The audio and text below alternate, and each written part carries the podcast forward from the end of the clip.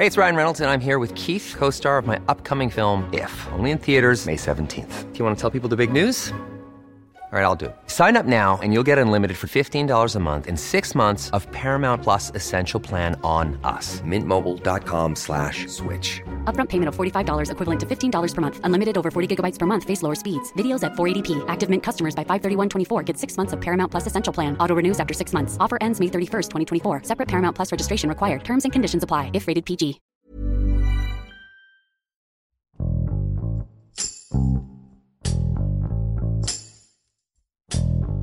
La Secretaría de la Defensa Nacional, que encabeza Luis Crescencio Sandoval, ha estado envuelta en una serie de escándalos en las últimas semanas. Esto derivado del hackeo que sufrió por el grupo Guacamaya. En esos archivos se almacena información que tiene que ver con las enfermedades del presidente, hasta nexos de servidores públicos con grupos de la delincuencia organizada. En este episodio, Rivelino Rueda, reportero de El Sol de México, nos cuenta cuáles son algunos de los archivos más relevantes que se han hallado en este expediente de hackeo, el impacto de estas declaraciones y de los documentos entre la población y las estrategias que ha tomado el gobierno para manejar la situación. Yo soy Hiroshi Takahashi y esto es Profundo.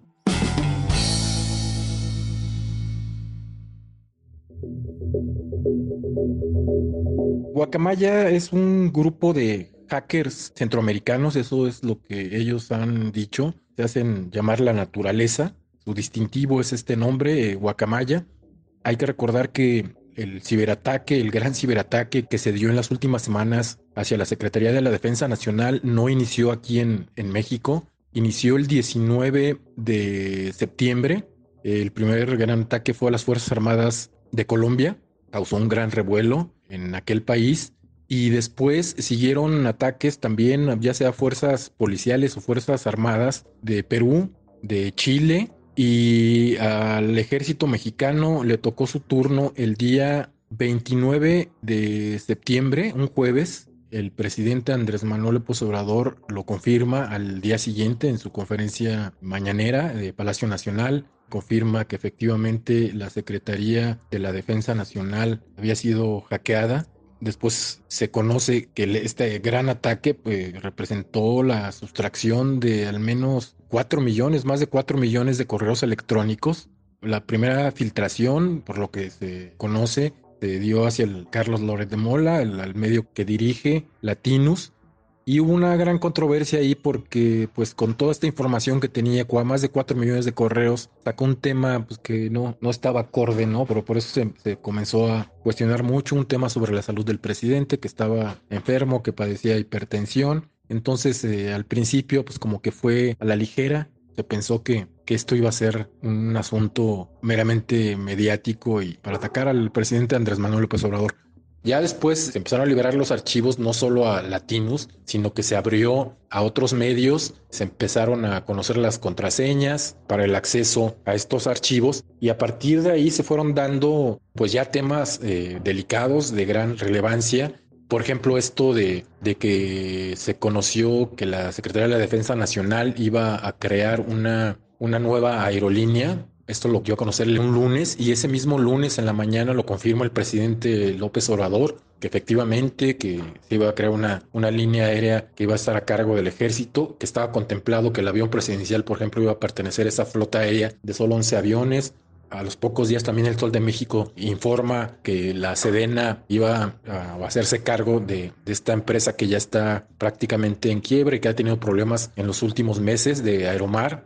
Y bueno, sobre todo temas que han difundido este, pues todos los medios, hay una guerra fratricida por sacar documentos de este gran hackeo. En el Sol de México también llevamos de una estrategia de imagen que tiene la Sedena, que dicen que su imagen está manchada o no afecta en su imagen, por ejemplo, las narcoseries, el caso Salvador Cienfuegos, que fue detenido en Estados Unidos en el 2020, liberado ya aquí en México por la Fiscalía General de la de la República, más bien exonerado, eh, temas como el de Ayotzinapa, temas como el del avión presidencial y sobre todo los temas, este lo sacó proceso entre proceso y Mexicanos Unidos contra la Corrupción, que empezaron a relacionar, ¿no? Eh, autoridades, tanto locales como federales, pues con el crimen organizado, sobre todo en cuestión de narcotráfico, huachicoleo, trasiego y venta de combustible ilegal, de inmigrantes, de armas Y a partir de ahí pues empiezan a detonar eh, distintos casos en todo el país que involucran a gobernadores, a legisladores. Y la semana pasada, el sábado pasado, incluso hasta al mismo Adán Augusto López Hernández, el secretario de Gobernación, se le menciona un documento que también pues, tuvimos acceso ahí en el Sol de México. Se le relaciona con un grupo guachicolero que de hecho tomó una llamada a un miembro de estas organizaciones en Tabasco entonces, eh, pues está todos los días están saliendo temas nuevos. Aquí, repito, el problema es que se está pulverizando la información es tanta que se está disolviendo. Por ejemplo, esto del secretario de Gobernación, pues no provocó mucho escándalo. En primera, porque salió un sábado, en segunda, pues porque el medio donde salió no tiene como que mucho impacto. Entonces, eh, pues van a seguir saliendo cosas. Repetimos, son cuatro millones, más de cuatro millones de correos electrónicos y más o menos son los temas que se han posicionado eh, a partir de este ataque. Tanta la información y también los medios y los periodistas se han enfocado a ciertos temas, sobre todo de crimen organizado, de vínculos del crimen organizado con autoridades, ya sean locales o federales. Al inicio también, por ejemplo, en el Sol de México tuvimos la oportunidad de acceder a unos documentos específicamente sobre el seguimiento que le da inteligencia militar al Ejército Zapatista de Liberación Nacional. Y bueno, sí es eh, muy notorio el seguimiento puntual que le dan a esta organización guerrillera que hay que recordar se levantó en armas el primero de enero del 94 durante el sexenio de Carlos Salinas de Gortari, pero en este, en este sexenio pues ha criticado mucho las acciones de Andrés Manuel López Obrador, sobre todo la construcción de los llamados megaproyectos en el sureste, el Tren Maya, el corredor transísmico, la refinería de dos bocas, por ahí al inicio del sexenio hubo un evento en Oaxaca del, Congreso Nacional Indigenista donde el ZLN se pronunció por incluso este, luchar por la vida, eh, pelea hasta la muerte, por la defensa del territorio, de la tierra, del agua. Y bueno, pues eh, grupos de delincuencia organizada, hay seguimiento muy puntual, no, este, no tanto de la Sedena, sino que más bien informan a la Sedena, centros de inteligencia, el, Centro Nacional de Inteligencia, tiene dispersos por todo el país, se divide por regiones en el país, en el sureste, en el norte, en el Pacífico, en el Golfo, y estos informes son precisamente de casos de grupos de, dedicados al narcotráfico, entonces es un mundo porque también aparecen contratos sobre los megaproyectos que no se sabía mucho, que estaba muy vedado este tema, que de hecho el presidente lo, calificó de seguridad nacional y pues dijeron que no iban a, a entregar información a través de la Plataforma Nacional de Transparencia. También hay informes específicos que se entregan semanalmente o quincenalmente y que es precisamente donde se habla de estos grupos, pues que son catalogados de riesgo para la seguridad nacional grupos de anarquistas, grupos de feministas, grupos de defensa del medio ambiente, de derechos humanos, organizaciones, eh, células muy pequeñas de guerrillas, de las cuatro guerrillas que están activas, Tendencia Revolucionaria, EPR, ERPI, STLN, seguimiento a, a, grupos estudiantiles radicales, sobre todo los que tienen tomado el auditorio Che Guevara en la UNAM. Y, por ejemplo, dentro de estos grupos también hacen mención de este grupo Frena, ¿no? Este grupo de extrema derecha, dirigido por el señor Lozano, pero sí hacen el seguimiento puntual, las movilizaciones que hacen, dónde están, eh, sacan fotografías, porque no solo consta de documentos todo este hackeo, ¿no? O sea, hay videos, hay audios, hay fotografías y pues, documentos, ¿no? No hay como que un tema específico del cual se hable, pero pues si hablas de la vulnerabilidad y de los secretos, estos secretos de inteligencia que tiene y cómo opera el ejército, pues hacia el exterior, hacia los movimientos sociales hacia el combate al crimen organizado, pero también te habla de esto, ¿no? De que sí existen informes de inteligencia y que sí existe material que vincula a clase política, autoridades con grupos de la delincuencia organizada y pues que hasta el momento no se ha hecho nada, ¿no? Se propusieron reformas, hay que recordar dos reformas muy polémicas, uno para que la Guardia Nacional, que desde su origen, desde la propuesta de Andrés Manuel López Obrador, que sería la transformación, lo que entonces fue la Policía Federal, se propone esta reforma, se aprueba para que tanto operativamente como administrativamente, la Guardia Nacional pase a manos de la Secretaría de la Defensa Nacional. Y esta reforma también es este, muy polémica sobre la permanencia del ejército en las calles hasta el 2028 también aprobada ya por el Congreso. Y pues eh, lo que vemos y lo que hemos visto, lo que hemos podido ver en estos documentos que hemos revisado, es por ejemplo el ejército pues está constantemente cuidando su imagen poniendo en marcha una estrategia de acercamiento a la población, de que es una institución cercana a la gente, y también bajo este discurso de Andrés Manuel López Obrador desde la campaña presidencial, pues de que el ejército es pueblo uniformado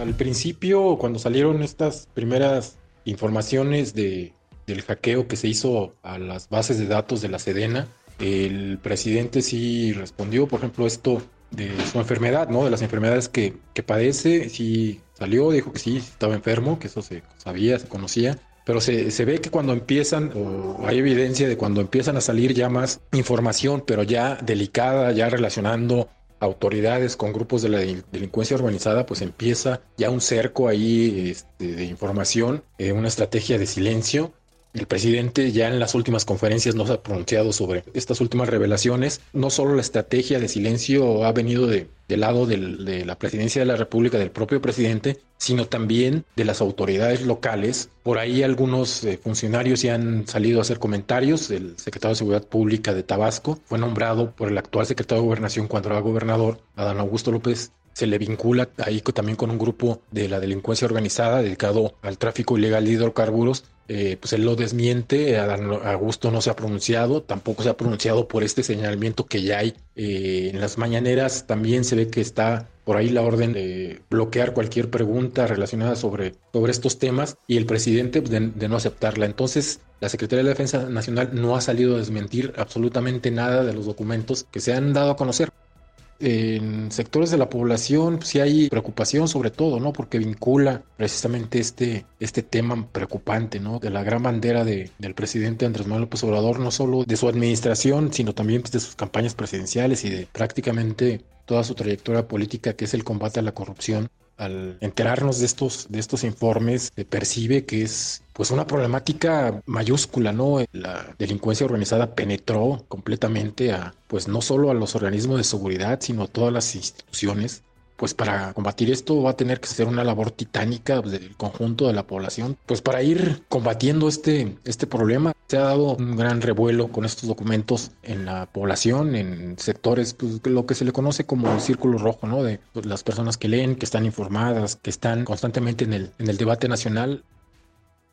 como no se ha visto eh, también en investigaciones periodísticas este, eh, que se ha comprobado que hay evidencia de vínculos de servidores públicos, de funcionarios con cárteles de la droga, con grupos criminales, pues se quedan ahí nada más en la mera este, investigación, en la publicación y no se han tomado cartas en el asunto. Hay distintos casos que se han visto no solo en este sexenio, desde sexenios anteriores. No veo que vaya a haber alguna, alguna consecuencia y se ve, se nota pues en este silencio que ha guardado el gobierno federal y pues gobiernos eh, locales, pues lo que se, se, está tratando de hacer pues más bien es eh, que pase el vendaval y pues tratar de borrarlo lo más pronto que se pueda y más tratándose de que tenemos en puerta pues elecciones, una muy importante el próximo año, la del Estado de México y al siguiente año pues ya la, la elección presidencial. Evidentemente debería preocupar y debería preocupar profundamente porque pues reitera, ¿no? Y comprueba de nuevo que estamos en la indefensión total, pues no solo de instituciones o servidores públicos que están en dependencias que no tienen que ver con la seguridad pública, que están involucrados en, estos temas de colusión con eh, grupos criminales, sino también, sobre todo, pues en manos de quién está la seguridad. La seguridad del país está en manos de grupos que eh, están permitiendo que estos grupos se fortalezcan y que exista una impunidad total. Entonces, eh, claro que debería preocuparnos. ¿Y qué tendríamos que hacer al respecto? Fortalecer. Yo creo que la organización de la ciudadanía, de la sociedad civil, se tiene que activar. Yo creo que se ha visto mermada desde hace bastantes años. No hay como que un proyecto definido, no hay un posicionamiento de la sociedad civil que se organice y que salga a las calles y que presente propuestas para que estos actos de corrupción que se están dando, estos actos de colusión con el crimen organizado. Entonces, si este tipo de, temas no solo deben quedar ahí en unas meras filtraciones, comprueba muchas cosas y pues tiene que encender ya los focos de alerta en la población para exigir castigos y para pedir soluciones y también para hacer propuestas, ¿no? Desafortunadamente, pues también estos archivos, filtraciones, este hackeo de millones de documentos ha llegado a manos de gente que no sabe hacer un tratamiento adecuado de esta información tan sensible se debe ser muy cuidadoso en, la contextualización, o sea, en conocer el contexto del tema que se está abordando en, el documento, ¿no? Se necesita pues, hacer un trabajo previo de entrevistas, de consultar a la parte que, que es este, mencionada y fundamentalmente, o sea, lo más delicado es pues no involucrar a personas que puedan ser sujetos de venganzas, de violencia hacia su persona. El tema estará por ahí todavía vigente uno o dos meses la estrategia de las autoridades del gobierno federal principalmente es muy clara. No hablar sobre el tema, este, pues crear un cerco de silencio, no referirse a estos asuntos, estos documentos que vayan saliendo, sobre todo si afectan a algún secretario de Estado, algún cuerpo de seguridad, este, ya sea Guardia Nacional, este, Ejército Mexicano, Marina. No veo que vayan a, surgir consecuencias. Eh, quizá sí lo veamos que se retome en las elecciones. Y ahorita en el corto plazo, en lo que está saliendo, en lo que está por venir, no, no le veo que tenga mayor impacto, salvo el mediático, lo que vaya saliendo, a excepción de que pueda salir por ahí un documento, este, pues bomba que pueda mover eh, las estructuras del poder, digamos,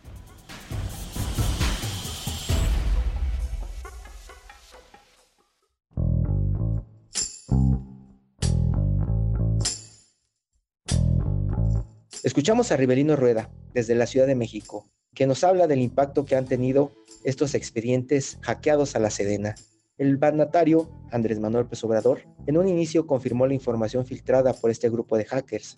Sin embargo, cuando comenzaron a revelarse datos sobre el ejército y personas de su gabinete implicados en presuntos actos ilícitos, el silencio llegó. Desde el comienzo del hackeo hasta la fecha, ha salido constantemente a la luz información de gran impacto que pone en duda la rectitud de las instituciones gubernamentales y sus servidores. Esto en un contexto donde se busca otorgarle la seguridad del país a un organismo que aparentemente está aliado con grupos que son los principales generadores de violencia.